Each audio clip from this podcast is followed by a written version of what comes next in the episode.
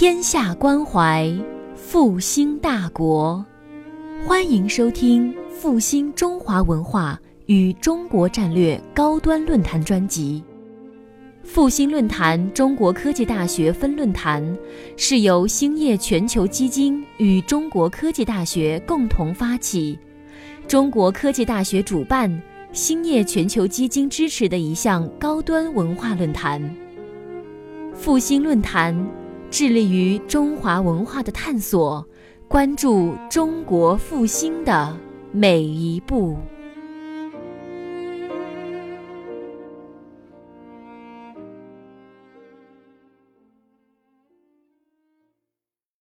各位老师、各位同学，这个下午好。我非常荣幸，呃，能够来到中国科技大学和我们的老师和同学们进行互动。呃，应该说合肥是我第一次来，而且第一次踏上这片土地的时候呢，是在中国科技大学这个名校当中，所以说我觉得是我的一个荣幸。因为大家都知道，我是一个运动员出身。呃，从运动员来讲，是从职业的专业运动员，我是从十三岁开始进入羽毛球这个领域，做了十八年的运动员，说三十一岁的时候，呃，退役，然后到今天为止又做了二十三年的教练员。可能大家可能对我还比较熟悉，因为其实在网上点到我的名字，应该我的人生走到今天，其实基本上上面都写的很清楚了，所以说我就不介绍那么多。呃，只是简单的把我个人的一些基本的情况呢，就是那些网络上可能查不到的一些东西，今天给大家简单的做个介绍。呃，其实我想，我真的不知道今天来到这里是因为复兴论坛这样的一个主题，我是要参与到这个大的这个主题当中的，因为我以为是，呃，据我所知道，因为我没来过中科中中国科技大学，我原来以为这里有很多的老师。同学包括职工都是很喜欢羽毛球的，所以我以为是来跟大家交流羽毛球的事情。要上升到这个复兴论坛的话，我就觉得有点更高了一点。所以说，请大家原谅我没有那么多的准备。说我们的话题呢，可能更多的谈的是体育，谈的是羽毛球这个领域。因为你们看到的更多的是通过电视、通过网络、通过媒体，大家呢可能看到的是运动场的瞬间。比赛的那个结果，看到的是升国旗、奏国歌和运动员失利的那个结果。其实整个他们平时当中的一些点点滴滴、鲜为人知的事情，大家可能并不是很清楚。所以我今天特别希望拿出一部分时间，跟我们喜欢羽毛球、热爱羽毛球的老师同学们进行这一方面的交流。你们一会儿尽管的提，只要提羽毛球的话题，我一定跟你们尽最大的努力跟你们互动。但是像足球和其他项目就不要问我，因为我不是很懂，因为我把我自己所有的精力都放在了羽毛球这项运动身上。呃，其实我呢是呃，怎么说好呢？就从小的时候很偶然的进入了羽毛球这么个领域。呃，过去我曾经是足球运动员，我曾经是篮球运动员，也是田径运动员。在我接触羽毛球之前，这三个项目是我的就从事体育的最主要的三个项目。因为大家都知道，因为我小时候我在家里是最小的，所以说呢，我有两个哥哥和两个姐姐，他们对我都非常的好，非常的这个平时都很疼爱我，所以说呢，我从小在家里面都是被哥哥姐姐们给宠宠宠大的。上小学的时候，我觉得好像我，因为今天要来到这里跟大家交流的时候，我稍微回忆了一下我小学的生活。小学的时候，好像我是一个什么样的学生呢？就是。我记忆当中没有考过一百分，但是好像我从来也没有掉过九十五分的这样的学生，就是说还算是对得上刚才书记说的有一点智慧，有一点聪明，但往往有时候有一点聪明的时候呢，可能就不会考一百分，因为有的时候因为自己觉得自己还挺聪明的，就不会那么认真，总是会漏一些题，那些题不应该漏掉的，在我身上经常会漏掉。所以我经常会得到老师的批评，得到家长的责备。老师说：“我说你能考一百分，为什么考不到？”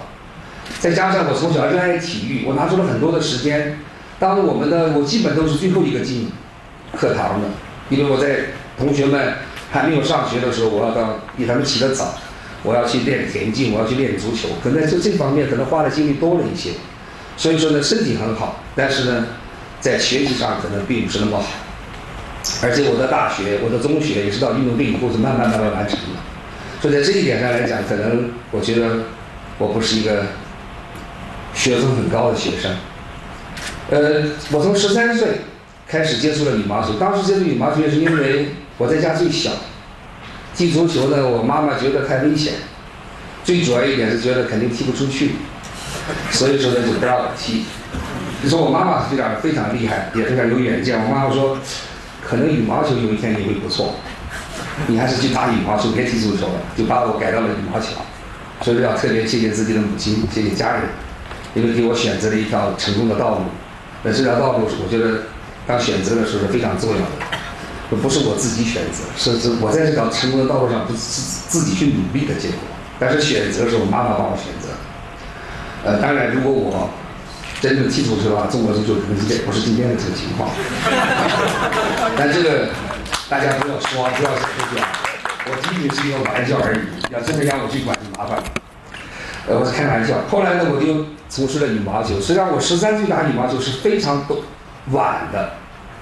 从专业羽毛球来讲呢，通常呢都是六岁到八岁来打羽毛球。啊，大家知道的林丹，他四岁就开始练羽毛球，所以他才有今天。如果六岁到八岁的算正常的时间，超过八岁以上，基本都属于起步比较晚的，所以成功的也会少。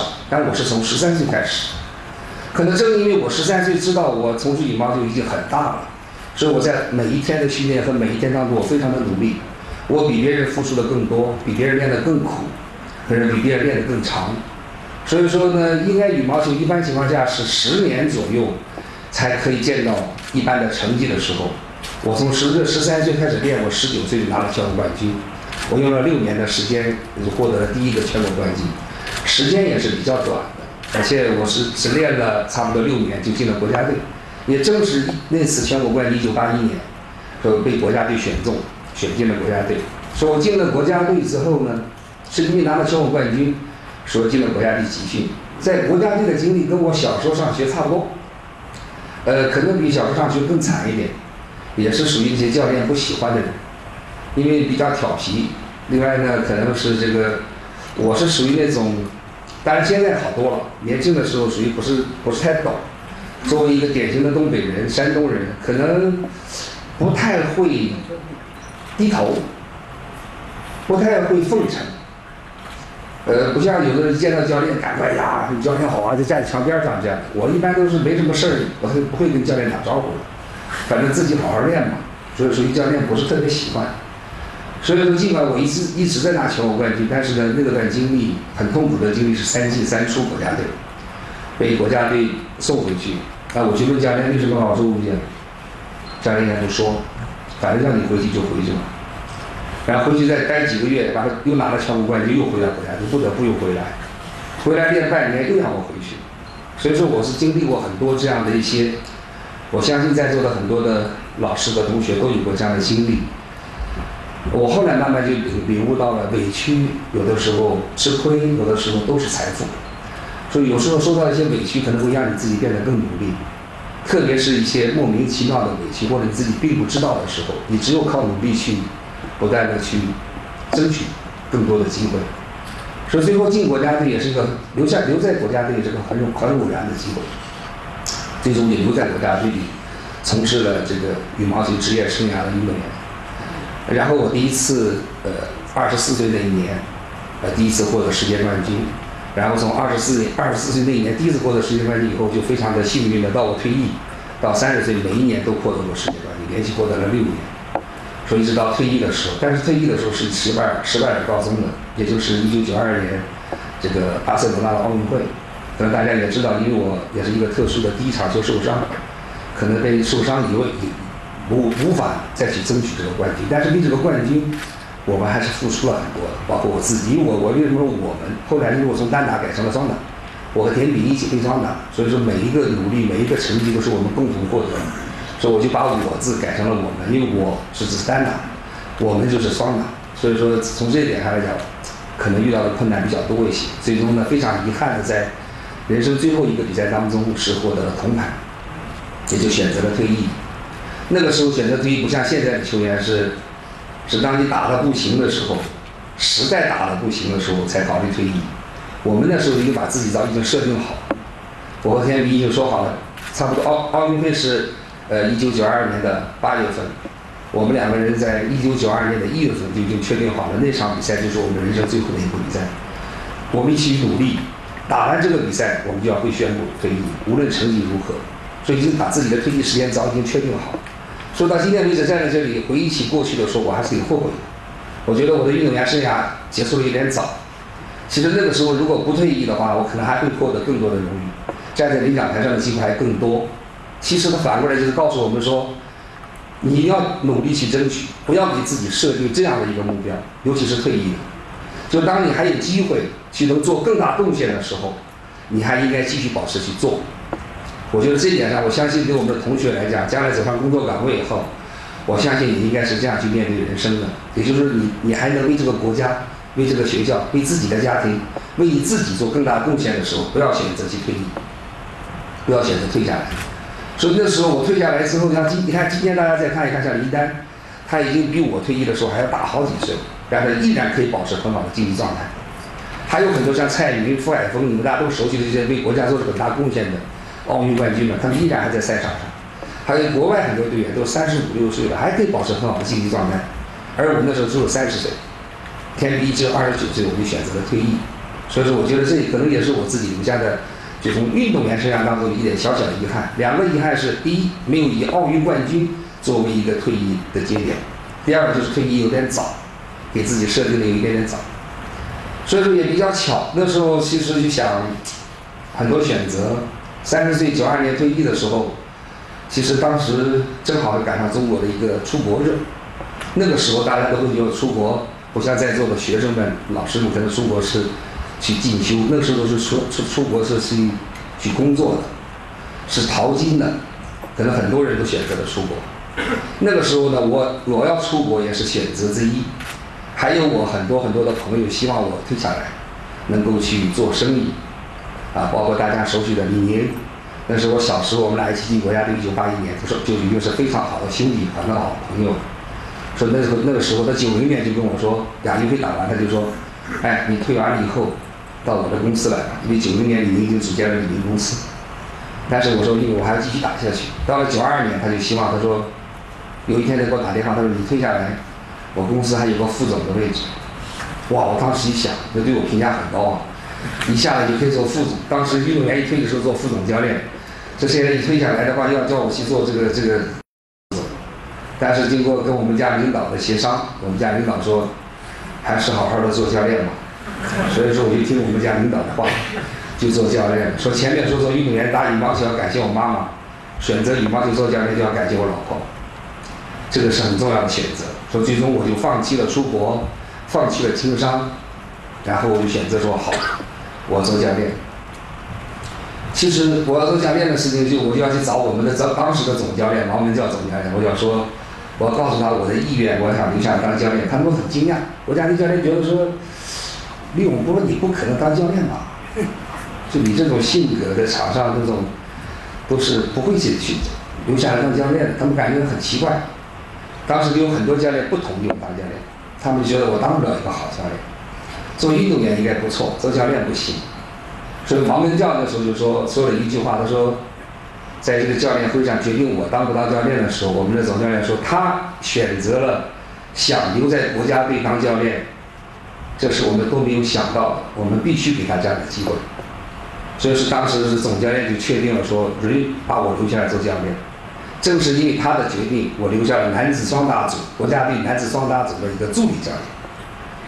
可是没有想到，这个助理教练不到半年，正好就赶上了大的改革，所以说大家就把我推到了总教练的位置。实际上从运动员转到总教练，我很短的时间，也就不到半年的时间。呃，正是因为我前面讲到的这些，因为很多人觉得我当不了好教练，所以我说我一定要当个好教练给他们看看，给那些认为我不能当好教练的人，让他们一定要刮目相看。所以说，在我的努力下。在我们整个团队的支持下，在这些老教练对我的帮助下，我今天也可以说，我还是做为了一个好教练，成为了一个好教练。所以说，这就是说我很简单的这个跟大家介绍一下。其实很多人都，我说二零零四年的时候，确定自己下定决心说，我的一生就将会去做一个好教练，这是我人生追求的唯一的目标。说那一刻在雅典的奥运会结束，媒体采访我的时候，我说我要培养一百个世界冠军，那就是二零零四年说的话。其实那句话有两个意思，第一个意思就是给自己告诫自己说，我的一生我就是要去努力做一个好教练。那什么能证明你自己是一个好教练？我就给自己定了一个说，我要培养一百个世界冠军。你只有这个数据，我自己的心里才能知道是一个好教练。不管其他人怎么看，这个数据是不是能够说明是一个好教练、成功的教练？但我自己把自己给自己的人生定下了这么一条。所以当时定这一条的时候不是盲目的，就说人其实，我相信每一个人都有自己的梦想，都有自己的人生目标，只是你确定这个目标的时候，你要考虑这个目标，如果你努力能不能完成？如果经过你的努力，经过别人的帮助，你能完成的话，这个目标就是比较现实的，比较应该说是比较实际的目标。如果有的人把目标定得很大，你不管你无论如何做，可能都做不到。我觉得这样的目标呢，定的就有一点脱离了现实。我当时定这个目标的原因，是因为我在一支世界级的球队当中。就话又讲过来开玩笑说，如果你是足球教练，就不要把自己定成世界冠军的教练；如果你是篮球教练，就不要把自己定成篮球的世界冠军教练。或者你可以定成一次，你不能定成一百个。对，因为我在羽毛球队，所以说我根据这个队伍的情况，我确定了一百个世界冠军。也就是说。我二两千零四年的时候确定这个目标的时候，我是一九九三年做的主教练，到二零零四年的十一年当中，那个时候的奥运会结束，我已经培养了五十多个世界冠军。所以我算了算我自己的时间，二零零四年到我退休，还有比前面的十几年更长的时间，我完全有理由培养一百个人成为世界冠军。说是这样设定的。另外呢，羽毛球这项运动是中国引领了世界，所以说你才能想到说，可以在这样的队伍当中。去树立这样一个人生的目标，培养一百个世界冠军。也就是说，你要必须具备了一个能拿世界冠军的队伍。你要很早就做总教练。你要五十五岁在做总教练的时候，到你退休的年龄也来不及培养一百个世界冠军。因为我当时三十岁就做了总教练，所以这个时间也很重要。再一个，你还要有自信心。你要自信到确定到没人能够替代你这个总。如果说因为你你的工作不好，你不够自信。或者你成绩不好，中间就把你换掉了。那有很多项目一失败就换教练，一输了就换教练。所以这个教练你定的目标也很难完成。所以这个目标你要确定的时候，还是要符合实际情况。所以我就定了这么一个目标。所以经过这么多年，从两 两千零四年定完了之后，哎，到现在为止，到今年，到上个月，已经有八十个人，我已经培养了八十个人成为了世界冠军。所以离我的目标就越来越近。呃。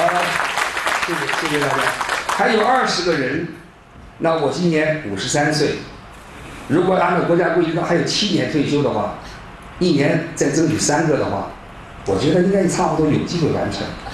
所以说，这是我我给大家一个基本介绍。我更希望的是等一下坐下来，大家进行交流互动。今天呢，本来老师们学校本来想让我进行演讲，我觉得演讲可能有很多的话题都是大家并不感兴趣的话题。我更希望说，我今天坐在这里。大家能够说对哪一些方面感兴趣，对哪一个人感兴趣，那我来跟大家进行这样的交流和分享。我觉得这样的可能会有效的时间会更多一些。谢谢大家。书记、同学、老师，我可以坐下吗？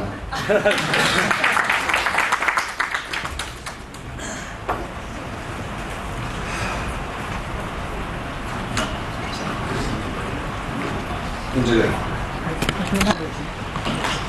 那那我们就，书记，我们就开始进行后面的来，好吧？前面我已经基本介绍完了，呃，剩下就是你们提问我来答，好不好？我们用这样的互动方式，好吗？对吗？对。首先欢迎李教练来。你首先先介绍一下你自己吧，我刚才都介绍我自己。好，那我简单简单介绍一下我自己。我是一名普通的中国科学技术大学的学生。我代表众多的学生欢迎。你把你的院系啊，我是少年班学院的。啊，少年班。那个欢迎李总教练来科大。那个我就先提两个问题吧。呃，你给我个笔和纸行吗？给我个笔。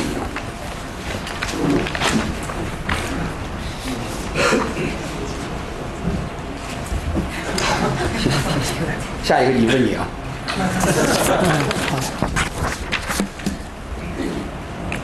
嗯嗯，因为我是比较关注体育这一块，也比较喜欢羽毛球。嗯，我想第一个问题想问一下您，就是呃，像蔡振华蔡指导，他是从乒乓球领域现在转战就足协主席。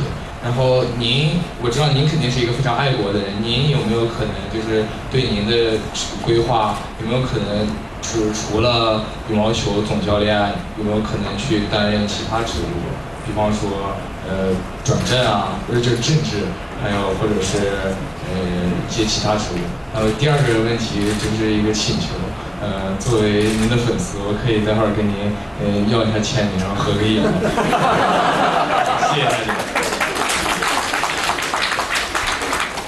你那个第二个问题其实很容易，对，这个签个字啊、照个相都非常容易。但你第一个问题问的还是挺挺比较大的这个问题，所以说第二个我先答应，一会儿肯定给你照相和签字。第一个问题呢，其实我们首先一点呢，就是我觉得，其实国家对我已经很重视了，国家给我很大的这个官了，已经，我是评语中心的副主任，其实官已经对我个人认为我的能力来讲，就已经是差不多已经饱和了，所以说在这点上我也没有其他的想法。就因为我觉得我是兼职，可能你们也知道，呃，我啊，周继红啊，呃，这个过去的蔡振华呀，包括黄玉斌啊，包括王义夫啊，大家熟悉的这些教练，我们都是总教练兼中心的副主任，就是业务和行政是一起兼的。这可能完全是对国家国家对体育的特殊需求、特殊需要，我们几个人是这样做的。几个优势项目的队伍基本上都是这样。呃，但是我。随着时间的推移，我是我差不多到今年我也做了十一年的呃中心的副主任了，但是我是越来时间长我越觉得确实很难，随着年龄的增长很难分心，行政和业务一起抓，真的是很难很难的一件事情。说我更多的是在业务上花的时间更多一些，就是在总教练这个位置上，在教练的位置上，可能花的时间更多。所以说呢，呃，一方面我觉得行政这个部分呢不是很适合我。不是太适合我，我的性格啊，我的这种，呃，工作的这种精力状态啊，我更适合做业务这个部分，所以我不会太好再去在这个领域去发展。对，这个这是我的一个想法。第二呢，因为呃，蔡振华过去也是从运动员、优秀运动员到教练，到行政，现在呢又做了这个国家体育总局的副局长，然后又是中国足协、中国乒协、中国羽协的名誉主席，都是主席，所以说。啊，都是主席，不是名誉的，就是专职主席，所以他在在统抓这几个项目。所以说呢，我们羽毛球也是我们的主席也是蔡振华，所以说他呢，可能他因为他就业务上抓的相对少一点，主要还是抓抓这个整个行政上的总总体上。这个呃，所以说他也是做的很好，从运动员能做到这个领域做的非常成功的。呃，我呢可能就不会在这方面去再考虑。我的我刚才讲到的上面我站在那里讲的时候就说了，我说。我零四年说要培养一百个世界冠军的时候，就是要告诉所有的媒体、社会和朋友们，李永波的一生就要去做一个好教练。你想，你这么去努力做，都未必能成功。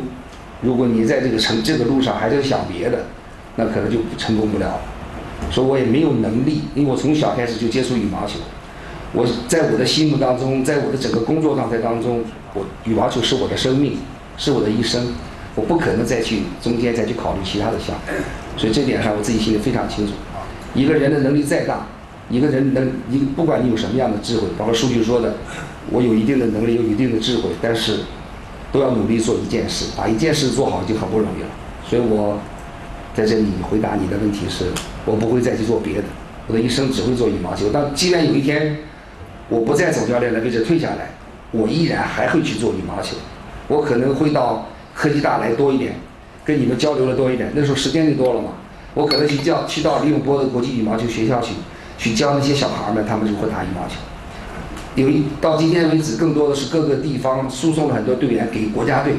有一天如果我退下来，我去做李永波羽毛球学校，我就培养很多年轻人送给别的送给送给国家队，送给省队，我觉得这是可能是一种回报，一种感恩，对。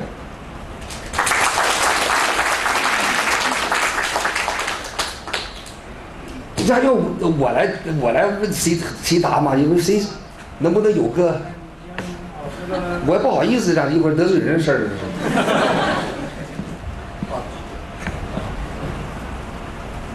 哎，对，这个你同学你这样，他们一会儿谁举手你就看给谁，你看谁顺眼就给谁，就不用问我了啊。教练您好，嗯，非常感谢您今天的到来啊，就是呃，也非常感谢您刚才精彩的发言。就是我是自我介绍一下，我是那个一名毕业生，我是之前是学信息专业的，电子信息专业的。嗯，就是下面想问一下那个教练一个问题，就是请问您在这个执政这个羽毛球期间培养呃世界冠军之间呃期间的时候，呃是怎样解决那些很大？解决这个执教过程当中的这个困难和这个挫折。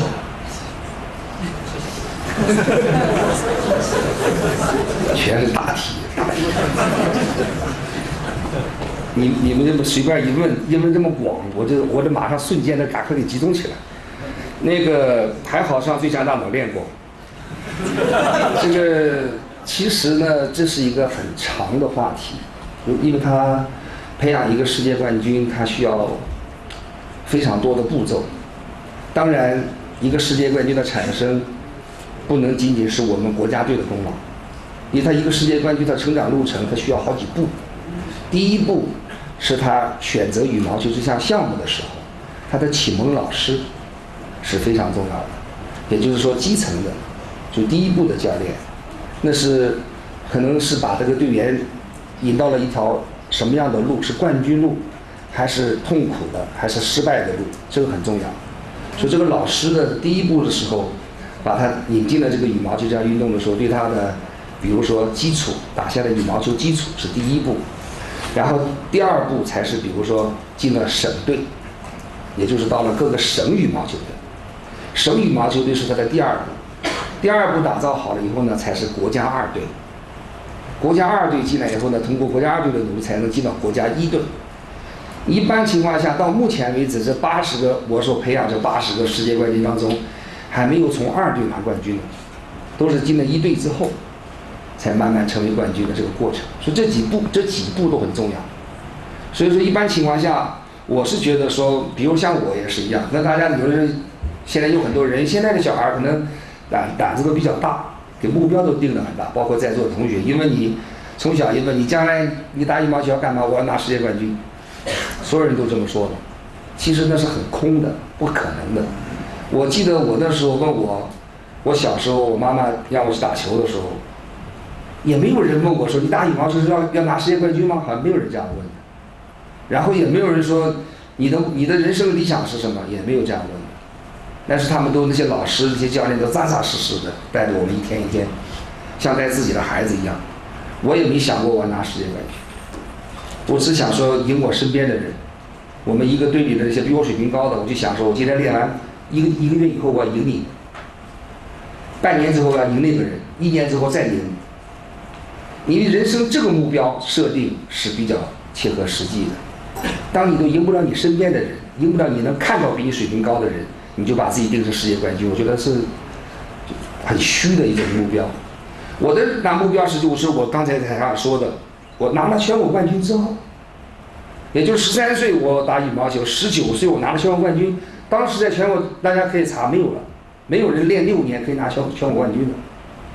正是因为人很多人说哇这不容易，他才练了六年，怎么能拿全国冠军呢？我慢慢萌萌出了念头说啊，十九岁的时候我想我下个月我要去拿世界冠军了，因为你有了全国冠军的这么一个基础，这么一个成绩之后，你才会敢想说我有我要去拿世界冠军。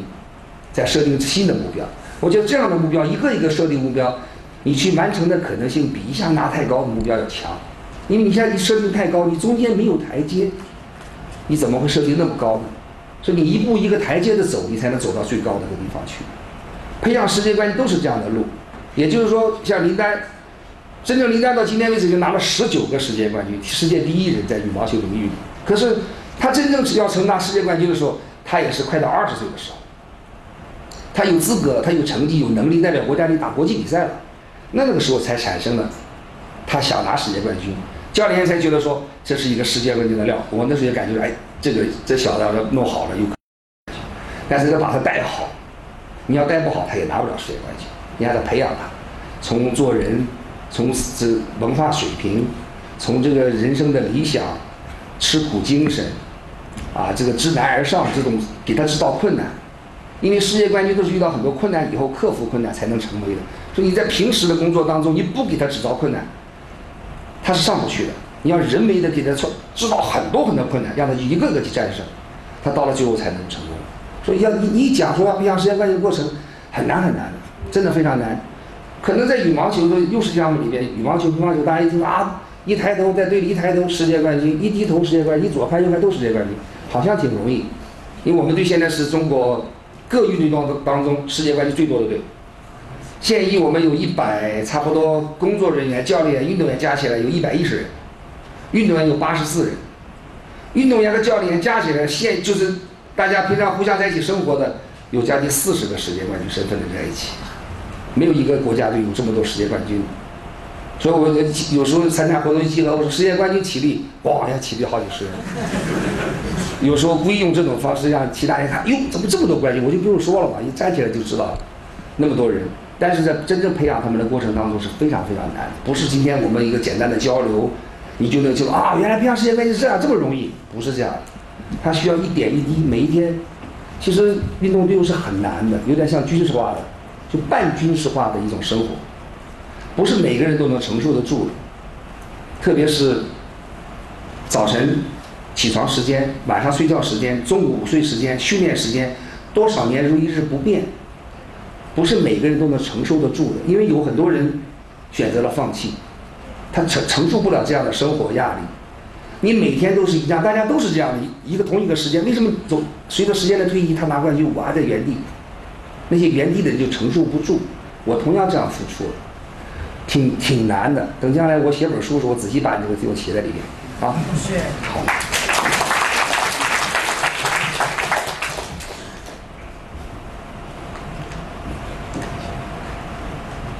李老师你好，我现在特别激动，因为我是一个非常非常喜欢羽毛球的人，然后我来科大之后是真正的开始接触羽毛球，因为科大真的是喜欢羽毛球的人特别多。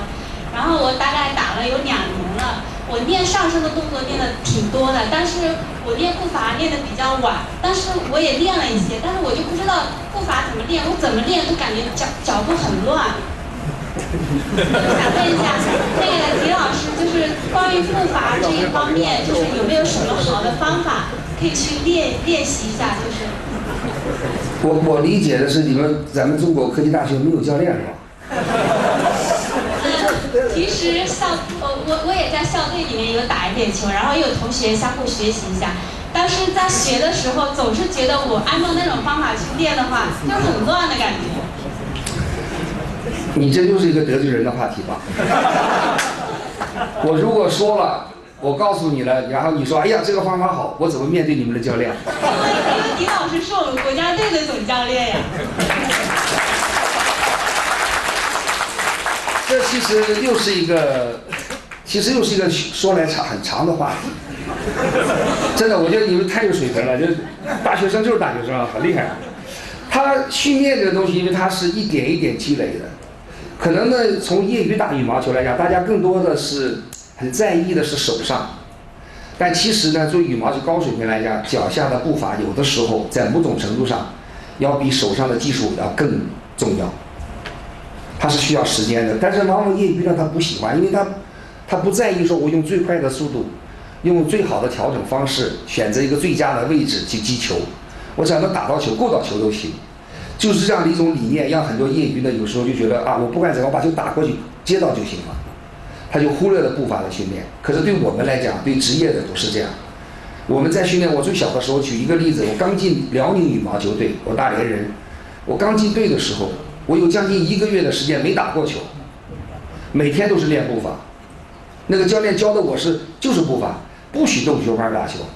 是你当你每一个位置指挥你能跑到的时候再给你球拍来打球看看。那时候打不着，你已经形成了你的意识当中是知道了先跑，先跑到哪里去打球，就不一样了。我只我只能给你简单讲一点点，让老师启发启发一下你们的教练。啊，就是，其实我我不能讲再多这种技术问题，但是有一点有一点我要一定要说，就是既然你提出这个问题，这样，拟定时间，我欢迎你到北京到我们国家体场馆来一次。嗯，这一点呢，这一点呢，我今天既然答应了，我就一定能做到，因为你来了之后呢，你到时候你可以跟我联系，或者跟你们的教练联系，或者跟系里老师联系。或者跟我儿子联系，我儿子里边联系也可以，确定一个确定一个我在的时候，你来，我带你参观完以后呢，我好好告诉你步伐怎么练，但别带你的教练来，啊。哎，我今天很高兴在这里见到你，哎，这么多年的老朋友了，在和别人见到你，我是非常非常高兴的，欢迎你，安徽，安徽的羽羽毛球协会。世协会羽毛球不欢迎。下面我简单介绍一下，我是合肥工业大学的老师，呃，今年是七十七岁了。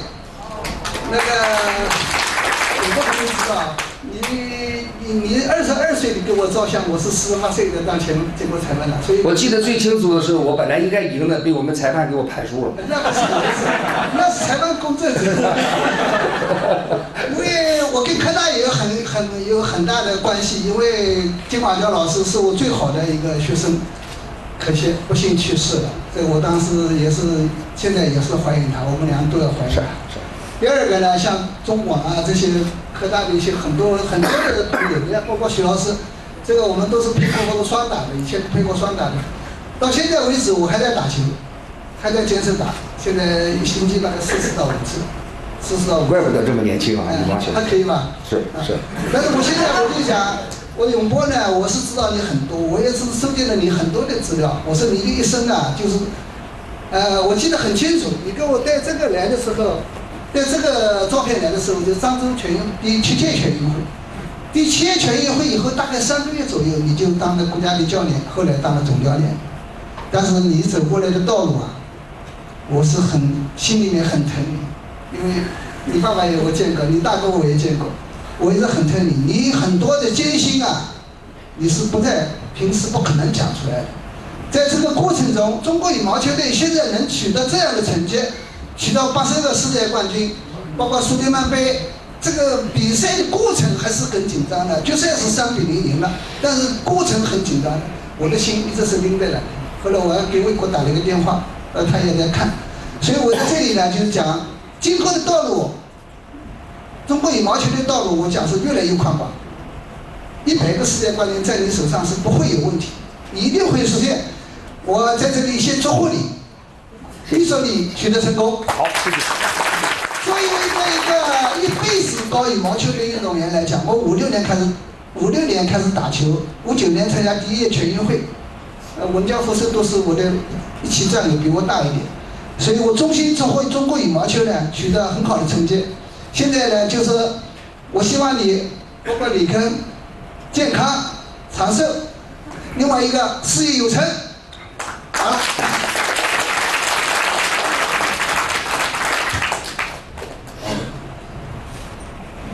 好，呃，李总教练你好，呃，想提两个问题啊。呃，第一个，首先我想，我是一个业余的羽毛球爱好者，第一个想。非常感谢您这么忙来还有时间和我们见面和聊天。第二个非常感谢您这么多年来，呃，带给呃带领中国羽毛球队给我们的呃球迷们带来这么多欢乐和愉悦。那呃第一个问题就是，呃以前我们看国家队的比赛哦，呃觉得呃非常放心。但呃因为这几这几次公开赛啊，最近打的公开赛，我们突然发现。冒出来很多年轻的小将，在国外冒出来很多年轻的小将，那个丹麦的阿萨尔森，还有那个女单里面西班牙的马林。这次我感觉就是这几次比赛，呃，虽然那个阿萨尔森被最后决赛成功战胜了他，但是我们总觉得他的打法非常的彪悍。而且就是我想问的问题就是什么呢？就是您是觉得像中国队这样一批一批出来的这样的，呃，这么多高手，呃，和和丹麦的这样相比来说，他总是一个一个出来。他们的呃，您觉得他们的诀窍在哪里？为什么会突然冒出这么一个就是非常水平非常高的选手，而没有周围的这么呃这么广阔的这么一个一个运动基础的条件下出来这么一个呃水平非常高的人？这是第一个想问的问题。其实还有一个就是说，您认为他们这几位对中国队以后的这个羽毛球发展会不会有大的危险？就是包括男单啊、女单方面，会不会有大的危险？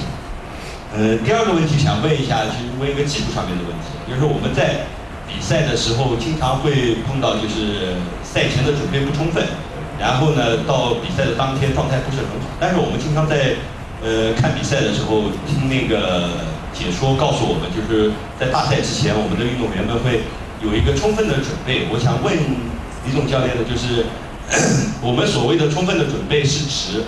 呃，饮食上的调整，还有这个运动量的调整，到底是有没有一个？能不能向我们大致的介绍一下？就是我们，比如说两周后要要打一个业余比赛，或者一个月以后要打一个业余比赛，我们应该怎么做才能把自己的状态调整好一点？好，谢谢李教练。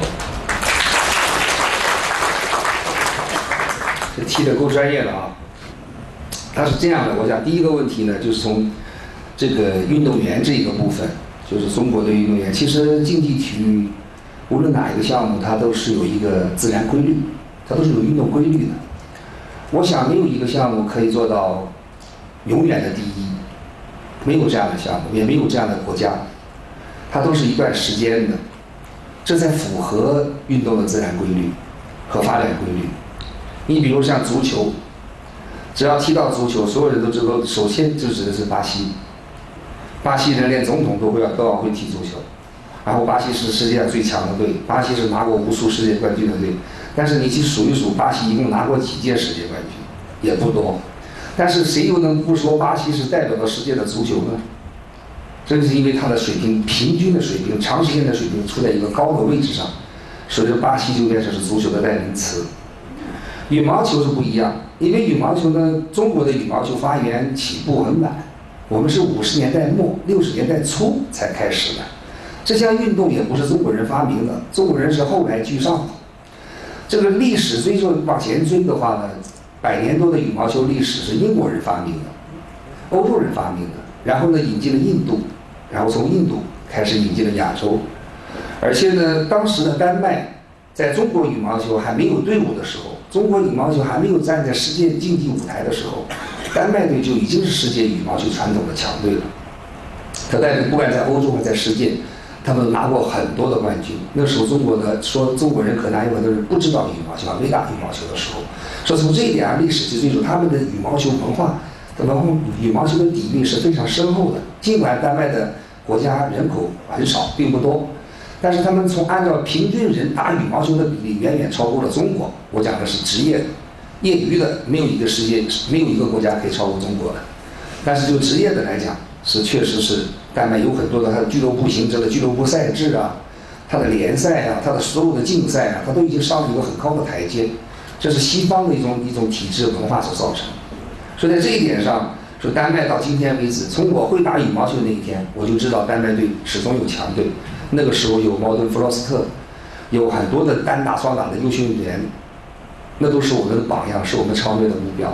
那个时候，所以说呢，他有很深的底蕴，再加上说，呃，他们他们人才人口比较多，时间比较长，说他们在某一个阶段、某一些阶段当中，不断有一些优秀的代表出现，是属于很正常的，因为他的体系培养体系已经形成了。说像丹麦，现在的羽毛球运动员从应该说是从一九九六年。开始进入奥运这个大家庭之后，在九六年之前，羽毛球是是没有资格参加奥运会的，是非奥运项目。从九六年进入奥运大家庭，全世界对羽毛球的运动的这种重视程度，也不像过去了，也大大的加强了。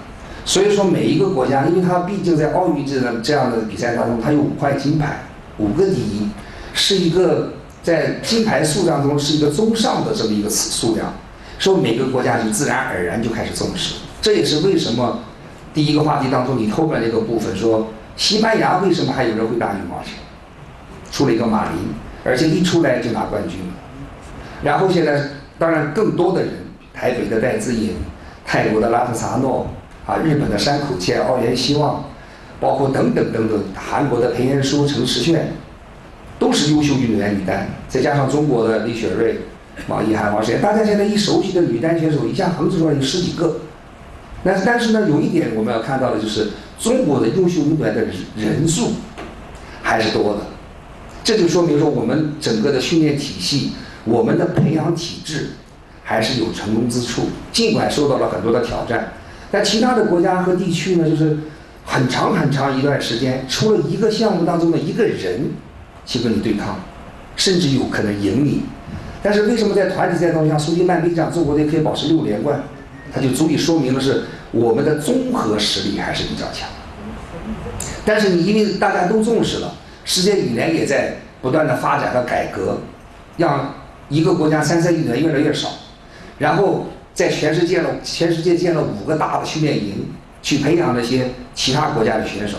这些包括规格积分的改变等等，他都是希望羽毛球有一个横向的全面的发展，让更多的国家的人能够站在这个领奖台上。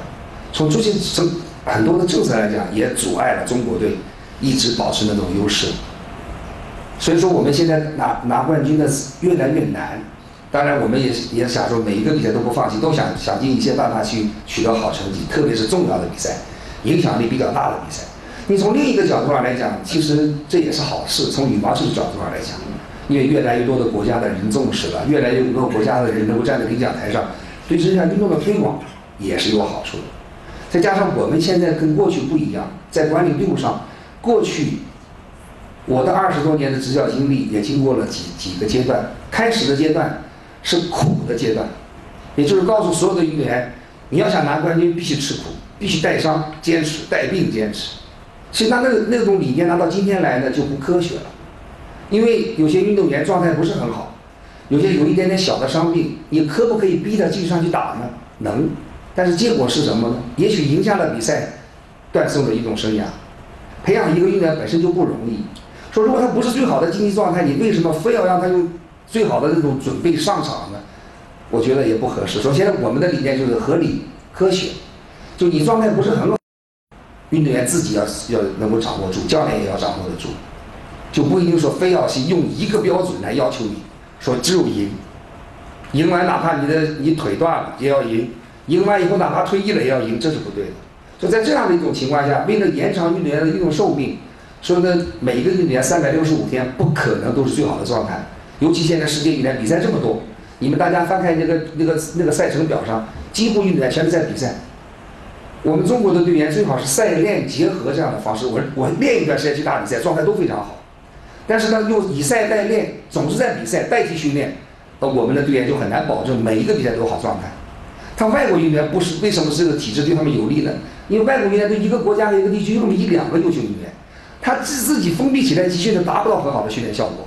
他的横向对立面训练质量不行，说他通过比赛，他通过比赛就以赛代练，比赛的时候呢，对手水平各种水平就来了，他就可以练到，促进到他，说他这个比赛输了他也不怕，他马上走了去打下个比赛，他总会有赢的时候状态，而我们就不行，我们的以以赛不能以赛代练，因为以赛代练我们优秀员多，我们打的场次多，比如说举个简单的例子，我们俩去参加比赛，我第一轮老输，第二轮老输。那我就有五天的时间准备下一站，我就开始调整休息去练，就准备下一站。而你不是，你水平越高，你越打到最后一天。你打到最后一天到决赛，你可能输了，没拿冠军，你拿了第二名。但你这个第二名跟我第一轮输的，大家看是一样的，人家只只认冠军。可是你第二天到了另一个赛区去又开始比赛的时候，你是在疲劳状态下跟我打，我就休息了五天，那个结果就很难讲。当我们俩彼此之间我赢了你的时候，没有人会去分析说。因为你打到了决赛输了很累，我第一轮上个比赛是淘汰了，人们的眼光说，哎，为什么你你输给他了？他是这样的一种一种情况。所以从专业的角度，我们做教练的，我们就要去分析这样的情情况，来带这个队伍，来面对运动员。而像你们关心羽毛球的，参与羽毛球，包括媒体，更是，他只是找那个那个点，怎么能让那个点无限放大而已，他不管过程。而我们可我做教练来讲这么多年，我更我很在乎过程。没有好的过程，不可能有好的结果。说我不会，我不会很在意最终的结果，我特别在意这个过程。说你优秀员可能他这些一两个比赛不好不好，我可以不参加，我不打这个比赛，我好好的休息。但是只要一打，我就能打出自己的水平，打出自己的状态。那这样的话，比赛的效果才会好。所以说，全世界现在优秀运动员确实非常非常多。所以我们现在的公开赛，一般的公开赛拿的冠军，明显就次数不像原来了。你上一个周期的时候，当然也有一点，就上个周期我们确实很强。二十年来，所有优秀运动员都集中到那一刻，爆发了一下一个周期。零九年世界锦标赛，零九、一零、一一、一二四年的一个周期的二十个世界冠军，中国队拿了十九个。四年当中只丢了一个，三个包揽，一个四项，所以可能我觉得这很难再做到，因为那确实是几代人一点一点积累，在那一刻我们队员的身上爆发了。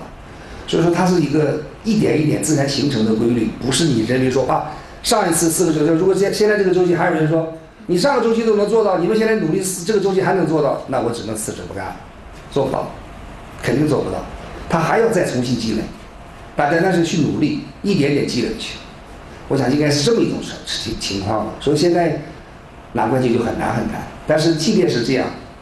我们对明年的巴西依然充满希望，我还是要去争取更好的成绩，对，好吧。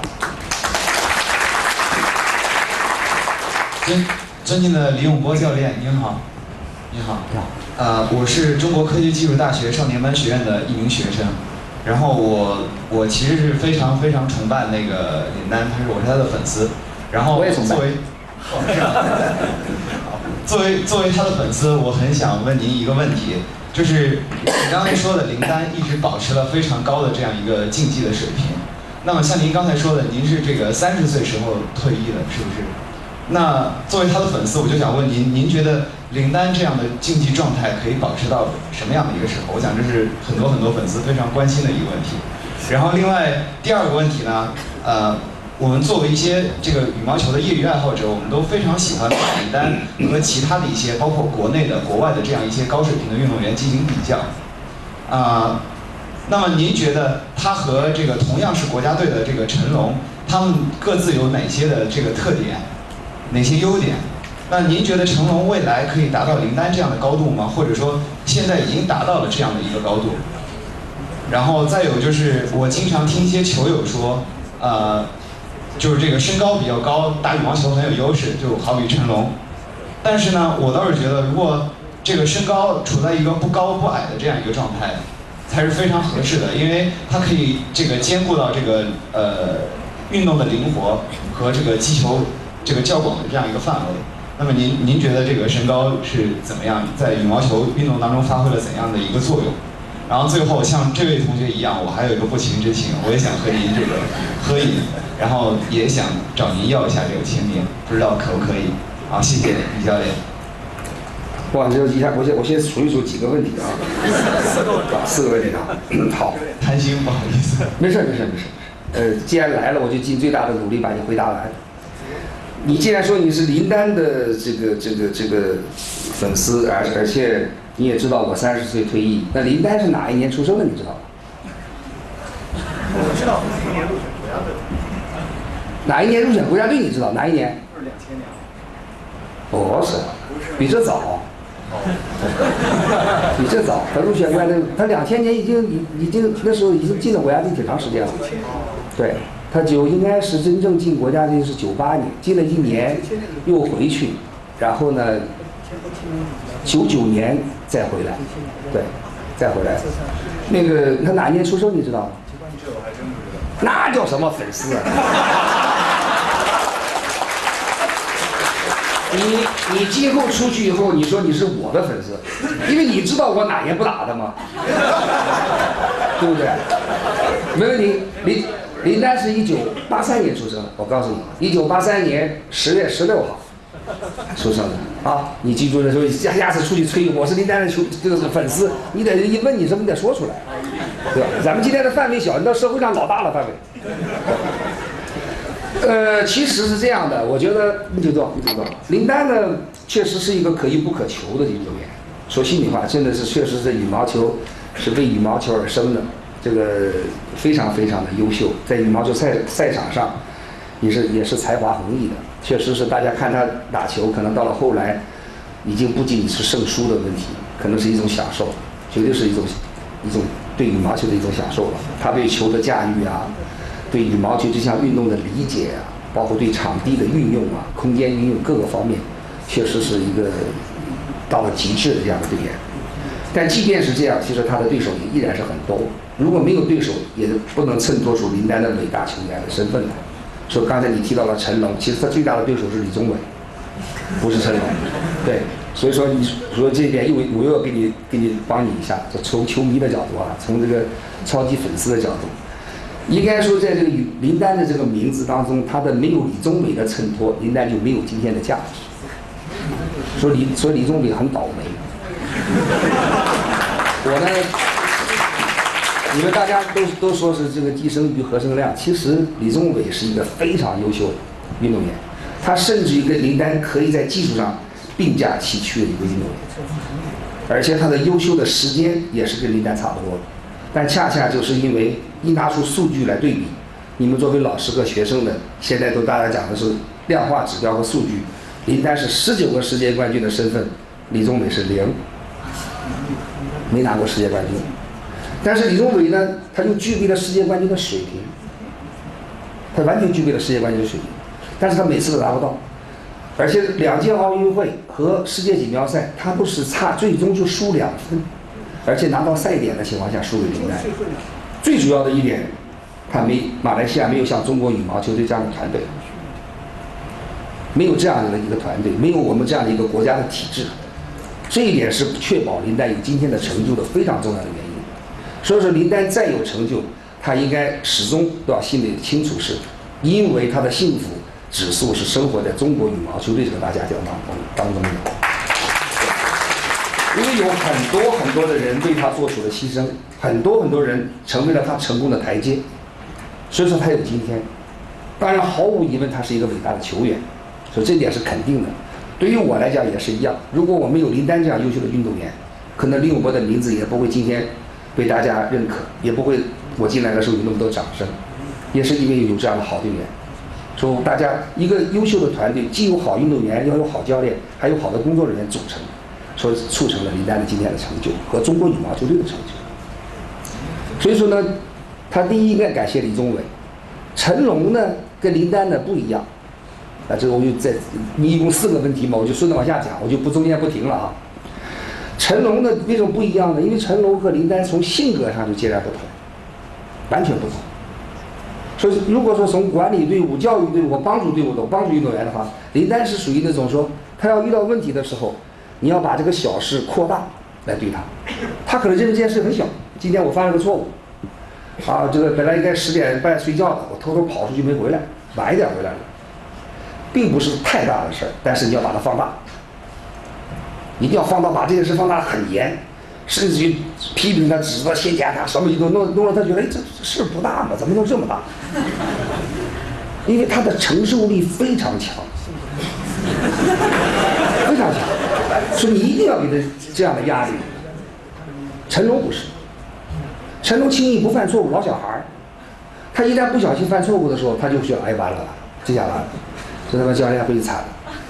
然后你就把这个事儿变成那没没发生一样，我不当回事儿，我问都不问你，自己消化去，自己不好意思去，因为他属于这样的队员，你不能，你要是这时候你把像对林丹一样的方式，他就会想半天，他想好几天训练他也也也想也紧张，哎呀这很愧疚，哎呀这个不对，他很麻烦这种，所以你就不能用这种方式，说他俩是完全不同性格的人，所以你没有办法一定要拿来一起来比较。就像说，有的人说比，说我和田比翼厉害还是蔡英文夫厉害？这你怎么比？我们俩厉害说他俩不行，他俩厉害说我们俩不行了，你怎么拿一起比呢？他没有可比性，他只是说你的球员在不断的超越你，你也许是他曾经的榜样，也许是从他曾经怎么怎么样，但是他在超越你，你就为这样的队员感到高兴。说成龙是一定不会再用林丹的方式站在冠军领奖台上，他会用他自己的方式。他只要能站在冠军领奖台上，用自己的方式站上去，无论多少次，并不是次数的问题，是他能能否挑战自我、展现自我，同样站在冠军领奖台上，包括其他人也是一样。说大家将来，如果你们真的喜欢羽毛球的话，就不要用这样的方式啊，谁能替代了林丹？第二个林丹，第三个，我我是希望我的一生当中培养十个林丹，不可能，我这一辈子只能有一个林丹，不会再有第二个。但是我的教练生涯当中，我不会缺世界冠军，站在冠军领奖台上的只要是中国人，他用什么方式上去都行，未必是林丹模式，那要看他的性格，看他所有的一切。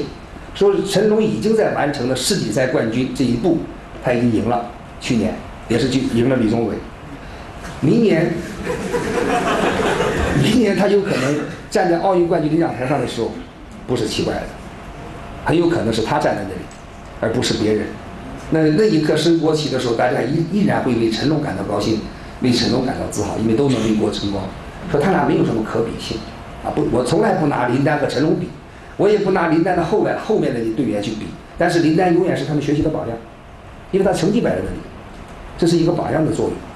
所以我更希望，当然有的时候如果有机会，好运也能向向着李宗伟一下。我觉得实在是，因为他很优秀，他也是我们的这个海外的华人嘛，对对，所以说他也是挺不容易的一件事情。所以我有的时候做教练，有时候会想说，哎呀，但是你又不可能让他。你真打的时候还得全力以赴，赢完以后又觉得哎呦，这很可怜，很可惜。所以有时候会，有时候会心里面也会也会为他惋惜这样，对。但还好他现在又可以参加比赛，又可以参加去为明年的奥运会去准备了。这样的话呢，对自己人生是个机会，对他，同时也是对其他的林丹、成龙有又有了新的竞争对手，这样也会激励我们的队员更努力。否则的话，到了奥运会很有可能是成龙和林丹决赛，那这样的话可能就。我们中国人高兴，可能记者和外国人不高兴，所以说有的时候还是希望是这么一种是这么一种情况。从身高的角度上第四个问题了啊。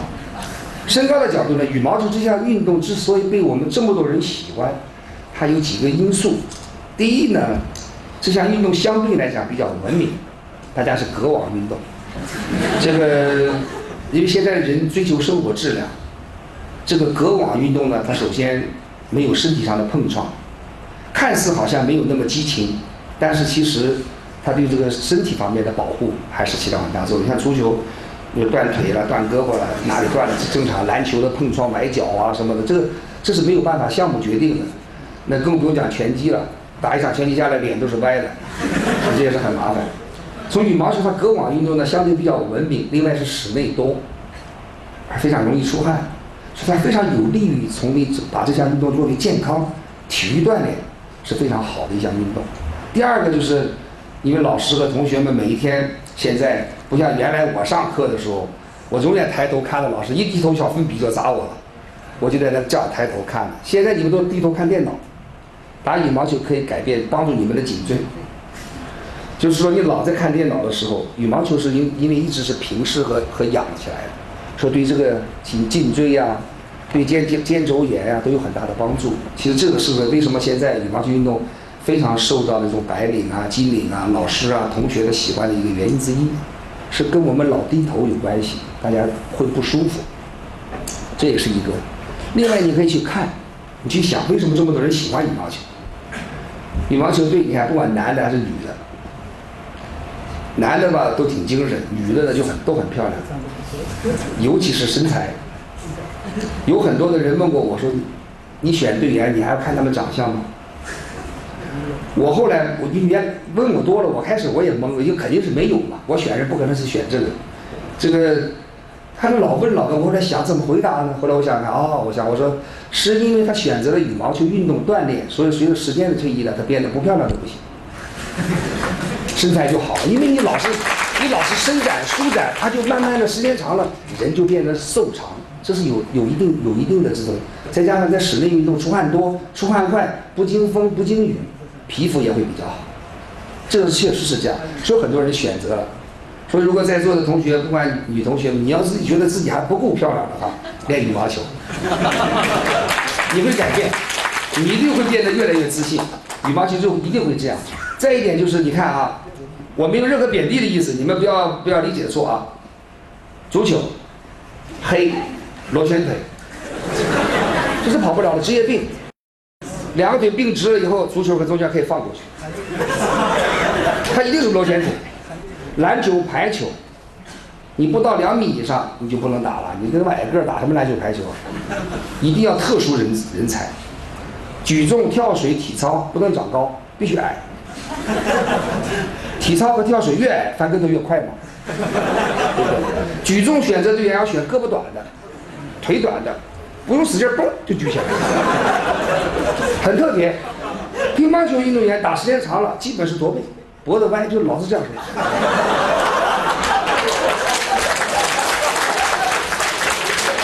只有羽毛球，只有羽毛球，你打的时间越长越直，而且呢，我这为什么讲到这一点呢？就是我回答你的那个问题，跟身高没有任何关系。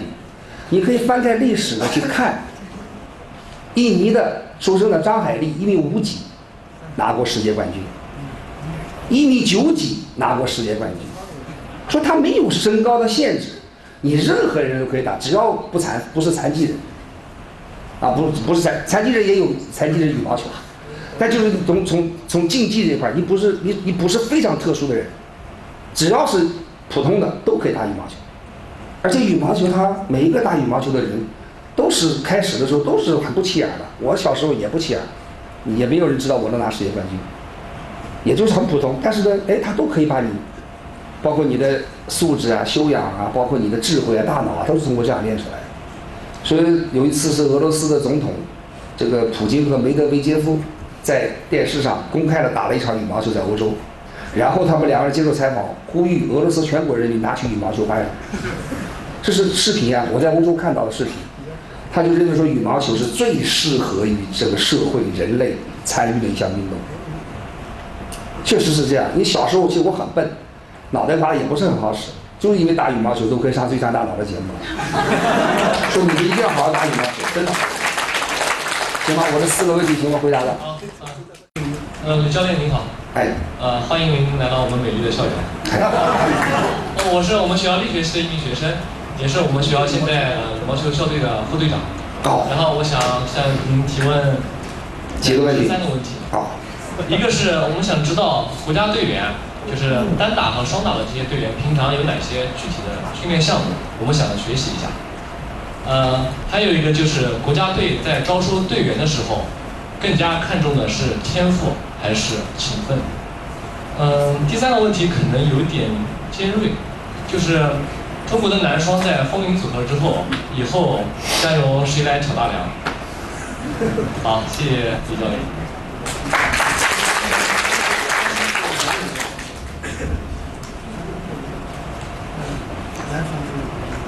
这个第一个问题呢，单双打的训练呢，它是完全过去的时候，我们当运动员的时候，包括那时候大家熟悉的杨洋啊、赵建华这样，我们那一批人是单双打都能打的，我们都兼项。所以我们在参加比赛的时候，很多包括大家知道林水静，他也是可以打单双打。因为那个时候呢，在那个年代，羽毛球呢还没有像今天这样把它区分的技术含量那么高，所以说一个优秀单打运动员打双打的时候呢，也基本上也不错。但是随着这个这个竞争的这个越来越激烈，对科学研究、对项目发展越来越深入的研讨以后，这个项目随着时间推移，慢慢就区分了。也就是单打的运动员从选材上和双打运动员就不一样了。然后呢，单打运动员从训练手段上跟双打的也完全不同了。所以就后到了后来几乎就不能兼了，因为你从小就已经从选材上当中就是单双打已经有所区别，那你在合起来打的时候呢，它就不可能再实现兼项。说唯一能兼项的是双打和混双，他还能兼项，男女单和男女双就完全不能兼项了。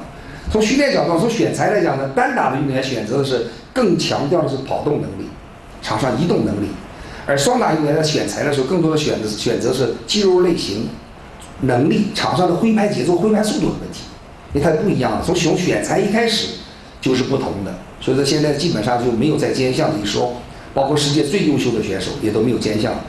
再加上现在对竞争也很激烈，对抗性很强。如果兼项的话，体能分配也分配不过来，所以基本上就选择不不兼项。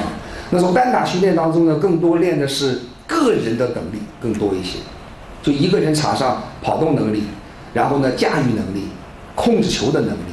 双打不同的训练是因为双打是两个人，他两个人就是你的训练光你好还不行，你发挥的再好，你的同伴发挥的不好，你也失去了发，最少少掉了百分一个百分比。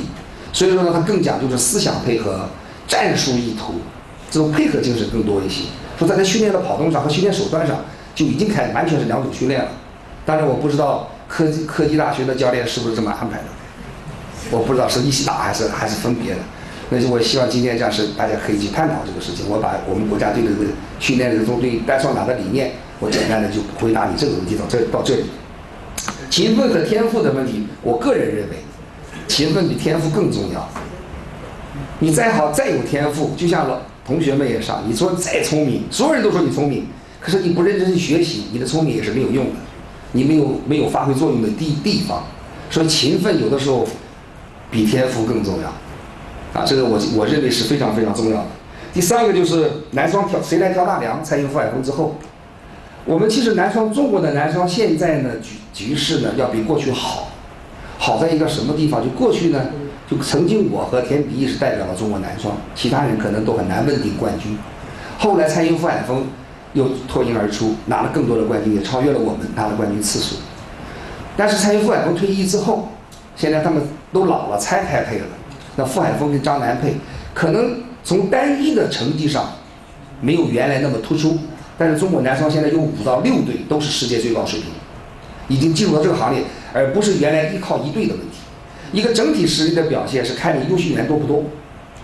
所以说呢，现在我们比如说傅海峰和张楠是世界一流水平，也具备了拿冠军的水平。才雕宏伟，从年龄搭配上、年龄结构上也是非常合理的。刘晓鹏、邱子安三队，然后王玉律、张稳，然后还有年轻的九五、九六年的、九七年的。这些年龄什么什么李俊慧、刘雨辰、黄凯翔、郑思维，都是高水平运动员，都已经在还有卢凯、刘成，都是有三十岁出头的，有二十六七岁的，有二十三四岁的，有二十左右的，都都已经具备了世界一流的水平。说他就从这个角度上来，你的训练水平、和训练能力、训练质量都上去了。所以你出成绩是时间的问题。说我更希望看到是今天这样的局面，优秀的男双运动员更多。如果说一定要选择一个挑大梁的，一定要叫我讲，我希望有一天你能挑男挑男双。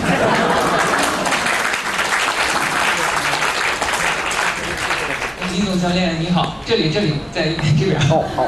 非常欢迎你来到中科大，然后我也是一名普通的羽毛球爱好者，很荣幸能向你提两个问题。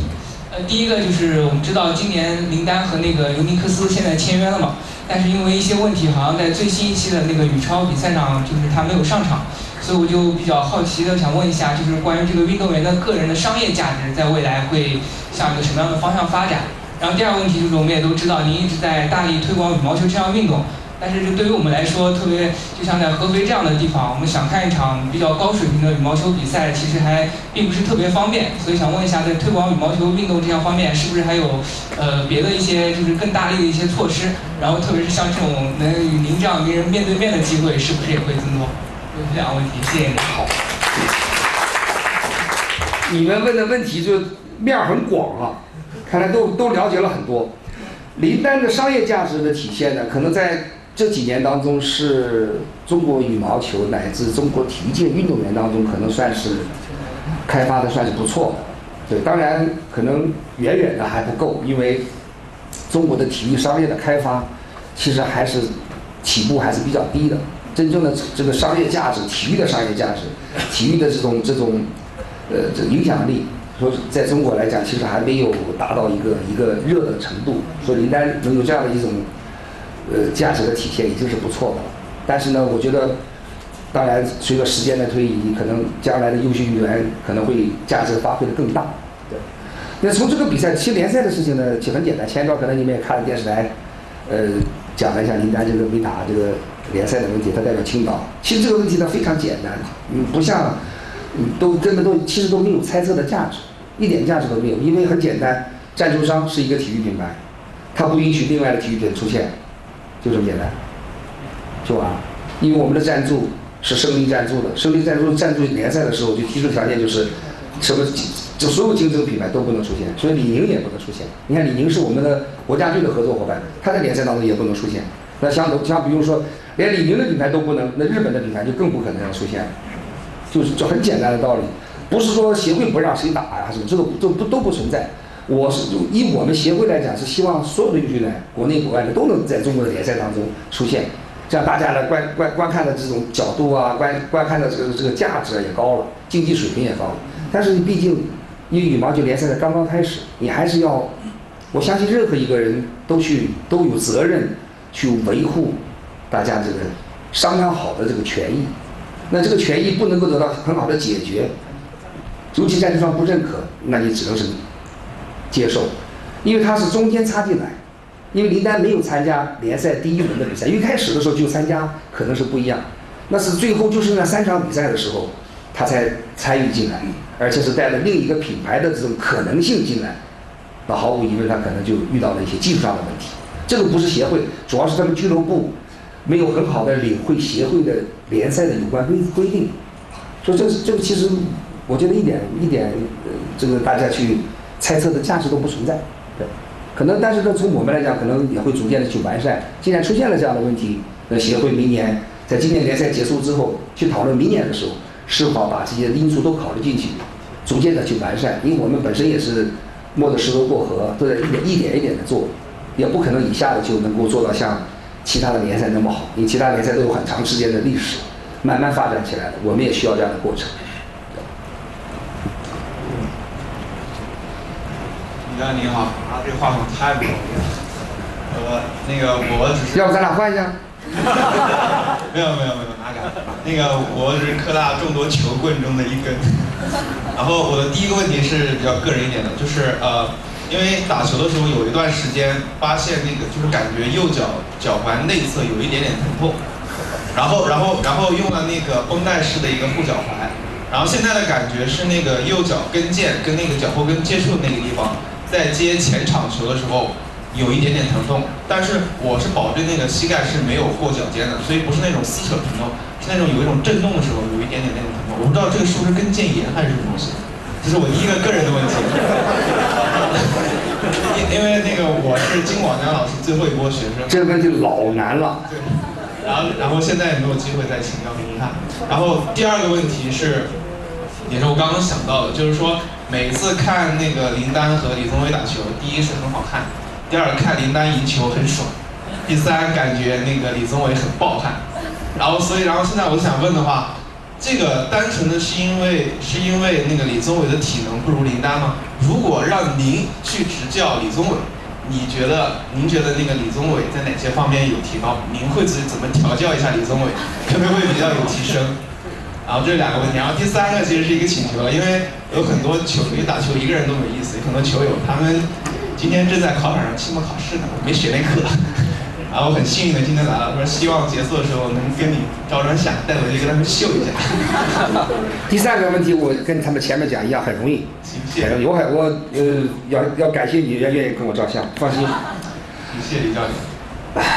我到了答啊，我到了答。第一个是照相没问题，这肯定答应你。签字也没问题。在第二个问题，就李宗伟的，毫无疑问，如果我带他，早就是世界冠军了。没有什么说，一定是。其实李宗伟，就是在讲到这个问题，就是他是一个非常非常危险的人物，对中国队。刚才那个话题我说了，为什么说不能让他？其实李宗伟早就具备了世界冠军的水平，他就是没有捅破那张纸。这张纸没捅破，时间越长。他的心理压力就越大。我不知道你们在座有没有学心理学的。他越是这样，他他的心理压力越大，心理越压力越大，越到关键的时候，他越容易犯错误，而且容易不自信。如果有一次，比如说李宗李宗伟就这么简单，他只要有一次拿世界冠军，别人再就很难赢他。他就完成这一次是人生的超越，他只要继续打下去，因为他训练很苦，他的训练比其他任何运动员训练都苦。他苦到什么程度呢？他一天，他一周去跑三个一万米，早上起来，跑完一万米再去正常训练，没有几个运动员能达到这样的能力的，而他能，他完全具备，他就是心理这一关过不去，而且随着时间推移，林丹拿了冠军越多，他越拿不着，他越他就心理压力越大，好不容易林丹去年世界锦标赛没参加，没资格，结果成龙又把他赢了，他这种压力把他伴随着他是很难逾越。可是他在这个队里边又没有人能帮得了他，教练员团队没有这样的水平去帮他解决，又没有其他像成龙啊、什么王征明啊，什么那些优秀运动员，像鲍春来在林丹身边一起训练，他也没有，说他会，他就真的是很痛苦，因为他对我很尊重，他跟我交流也很多，我对他我也很喜欢，我觉得是一个非常好的运动员，是一个人才，但就是不能跟他讲这些事儿，再好也不能讲。我讲我我跟你讲都是心里话，我今天跟你们交流的话，我都没有经过任何准备，我讲的都是心里话。也许有的你们会觉得说，李教练这样你们喜欢，也觉得说他太太直了，我就是这样，因为体育你装不了，装不了，体育有标准，大家很清楚体育的标准是什么，所以说我都是直来直去的讲。我跟钟伟在一起，有时候他看到了我在那里吃饭，他会悄悄去帮我买单，他就跑了，他会过来，李教练，我帮你买完单了，我我走了。那你也不能跟他讲这个事儿，对不对？只能觉得这小孩很懂事儿，哎呀，心里边给他一点多一点，哎呀，希望他能够也能够好而已。你不能说啊，我告诉你怎么去打林丹，林丹的战术怎么是，成龙战术怎么是，不可能的，对不对？所以说，所以有时候也很也真的是很无奈，好不好？脚伤的问题啊，这讲哎，我我应该带个队医来。我们羽毛球队有六个医生，我就我就简单讲一点我自己的感觉吧，要不然等到医生知道了，我就他们又没有饭碗了，别说是，是吧？因为我自己从小就是运动员，在运动队长大，我觉得这个首先呢，伤痛这个是很正常，就是你去看所有的运动员，你只要选择了运动，你就要做好疼痛的准备，没有一项运动不给你带来痛苦的。一定有，但是呢，这个这个呢，就是，这首先你从自己的思想上就有这样的准备。第二个就是方法，方法上，说你，我觉得你们最主要的一点，造成你们，比如说不管哪一个部位是肌肉的问题，是韧带的问题，还是关节的问题，最主要带来的是你们的准备活动做的不够，就前面的热身做的不够，造成的。第二个就是什么呢？不去加强一些力量，因为羽毛球它都是。机体二次启动这个非常多，所以说呢，你要如果你没有一些力量的一些小的力量训练作为基础，特别是关节的，你很容易受伤。随着时间长了以后，所以说你像我举一个例子说，我们这个这个有一次很老很早的时候，大家都知道汤仙虎，就是跟丹麦队比赛的时候，他第一次去打丹麦那个汤普森，汤普森那是世界冠军，很高水平的，那时候他们都没有参加比赛，然后他们就去访问丹麦，跟丹麦第一次交手。两人打单打，汤姆斯他在他是准备活动只做了二十多分钟，在那慢慢准备的时候，汤显虎已经做了一个小时准备活动，准备活动做完还没上场，汤显虎已经全身都湿了。说那个世界冠军当时就嘲笑说：“这中国的运动员这么傻，怎么这么傻？这一会儿还能有劲打吗？这个这活动半天了，我还没上，没没怎么动，他都没出那么多汗了。结果一上场，汤显虎的速度他根本就跟不上。”因为他现在在准备活动当中，已经把自己完全调动出来，而而其他人像其他可能还准备上去一边打一边热身，一边打一边热身，到最后才能热开。他还没热开，比赛已经结束了。说准备活动非常重要，你们也是一样，你们打球，你们持拍以后呢，这种打球喜欢球的那种欲望，促使了你们急于要用拍开始打球，而忽略了持球拍之前的热身。说持球拍之前一定要跑动。这那些所有的程序你要把它做完，所以你要比如说静止的活动，然后动止的活动的活动，移动当中的一点点，让你自己的关节慢慢慢慢肌肉都已经发热，已经活动开了，你再去吃打球的时候呢就不容易受伤。为什么呢？人的意识，你去打球的时候，你一定是在球上，不会在脚上。说脚是是你手上的你的神经支配的，所以你去打球，你着急去打，你没有活动开。你就去移动，你用你的意识去突然移动，一定会容易受伤，而且那个伤可能急性的一开始可能不疼，等你停下来了，睡觉起来，哎呦，怎么回事？疼了，那就是这个原因造成的。如果是真正拉伤的话，可能你不是等到睡觉醒，当时你就不能打了。他为什么打的时候不疼？因为你慢慢慢慢活动开了，但是他已经受伤了，可是你已经活动开了就不疼，等到你静止的睡一觉起来，他就开始疼痛就出现了，就是这么积累下来的。所以我觉得，对于你们来讲，赛打吃球拍之前的那种热身运动一定要多，一定一定要做透、做充分。当然也不可能说不疼，因为有时发力的动作啊什么造成的，但是可以很好的去避免，和很大程度上的避免。好吧，我就这不是我不是医生，我只能这么说，好吧。那个李教练您好，然后那个我就简单直接的问三个问题啊。首先第一个问题就是，呃，因为那个羽毛球现在已经受到国人的热捧，然后我就想问，那个很小的孩子应该从几岁开始学，男孩和女孩？然后，不，我说的不是专业的啊，只是就是说将来不不是要从事体育事业道路的，然后只是说为了锻炼身体而言，因为我觉得我学的就相对较晚，而且我感觉后来学的话就是呃时间不够多，练的时间也不够多，然后因为主要精力都要放在学习上嘛。然后第二个问题就是，呃，就是我个人感觉我打的时候，呃，之前做运动也也有就热身准备，但是我感觉我的手腕和手指的配合不是很好。就是在扣杀的时候，我的手腕使不上力。虽然我感觉我腰部已经用用力了，但是我的手腕扣不下去。我不知道是不是因为我筋短的问题。那我给你量量。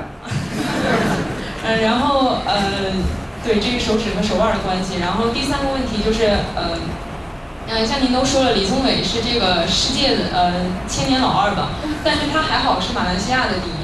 但是呃，像呃中国这么庞大的一个国家，从事运动员职业的肯定有很多。呃，虽然说呃努力勤奋都有了，但是机遇我感觉很重要。呃，肯定有很多人只有一个林丹，但是不可能有很多个林丹。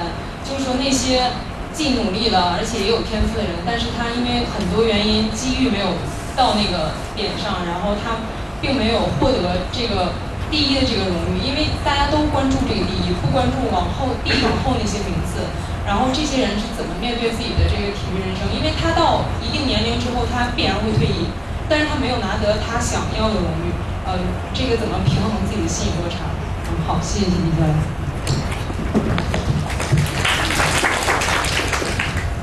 这个第一个呢，我是觉得，如果不追求说要做专业的运动员，其实年龄不是问题，不存在年龄的问题。因为健身嘛，你把羽毛球作为健身的话，多大都都无所谓，对，就看你是选择什么。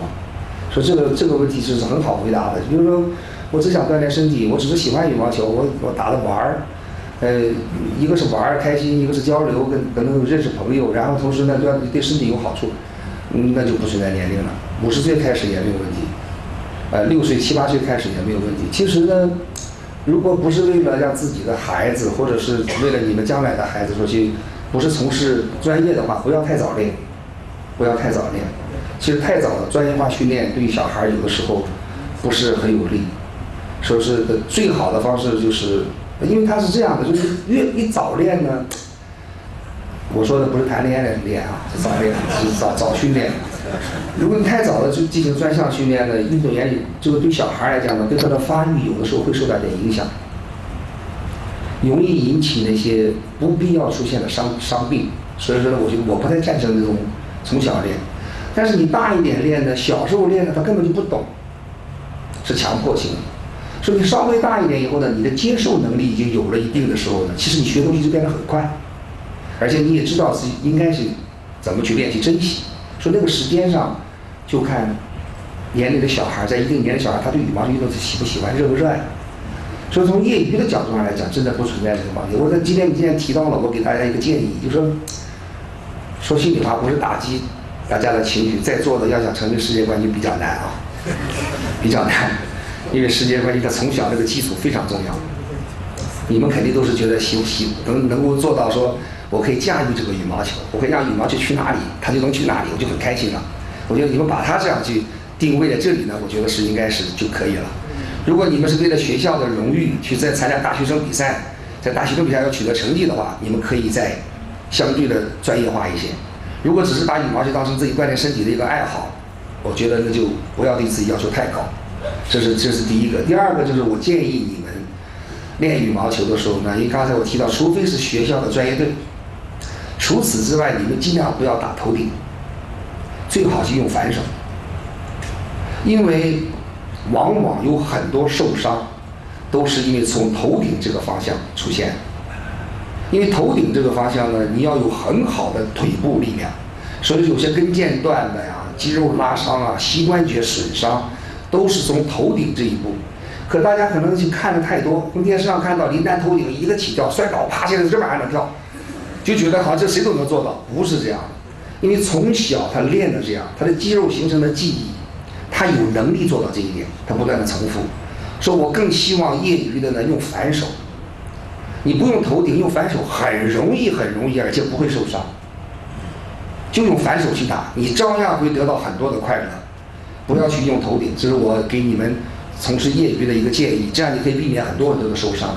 他不需要那个最激烈、最激烈、最挑战你能力底线的那一下，那一下是最容易受伤的。啊，我这是提一个小小的建议。呃，机遇的问题呢，我是这样觉得，我说我还是有一点点可能不一定你们能够接受。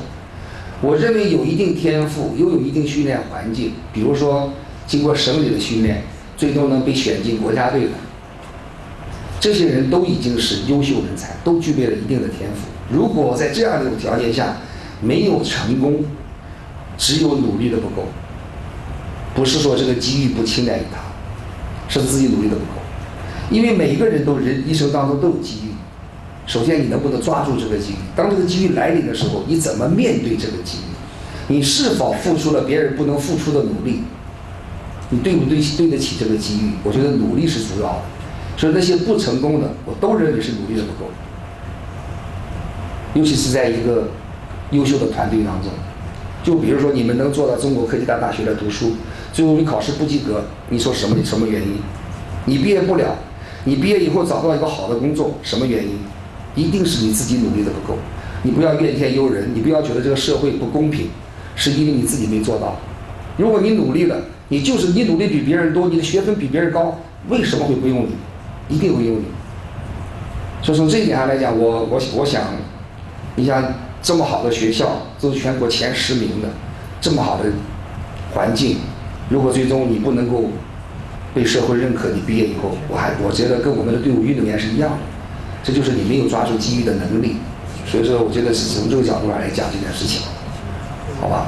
还有一个什么什么什么叫什么这个杀球杀不下去的问题是吧？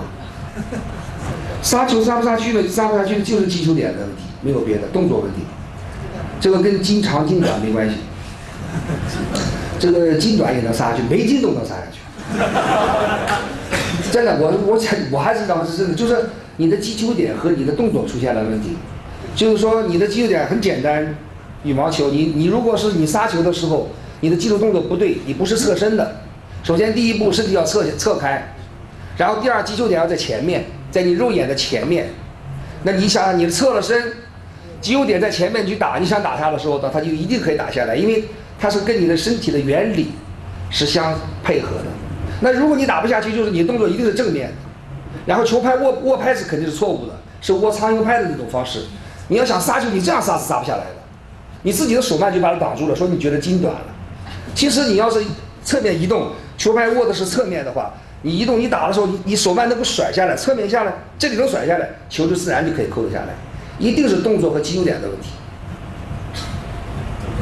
除除此之外，不可能杀不下来球，什么样人都能杀下来。我们有个现在全国比赛业余比赛当中有一个我们一个老前辈，都已经九十几岁了，他还能杀下来，他都能杀球，九十二岁还能起跳双脚起跳杀球，你说你讲你怎么可能杀不下来？一定是动作问题，好吧？你的身体绝对没有任何问题。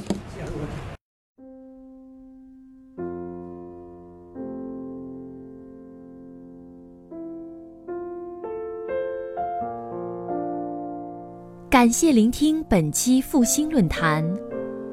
复兴论坛中国科技大学分论坛是由兴业全球基金与中国科技大学共同发起的一项高端文化论坛。欢迎您关注复兴论坛的微信、新浪微博及豆瓣小站，我们将向您推送更全面的资讯及更优质的论坛。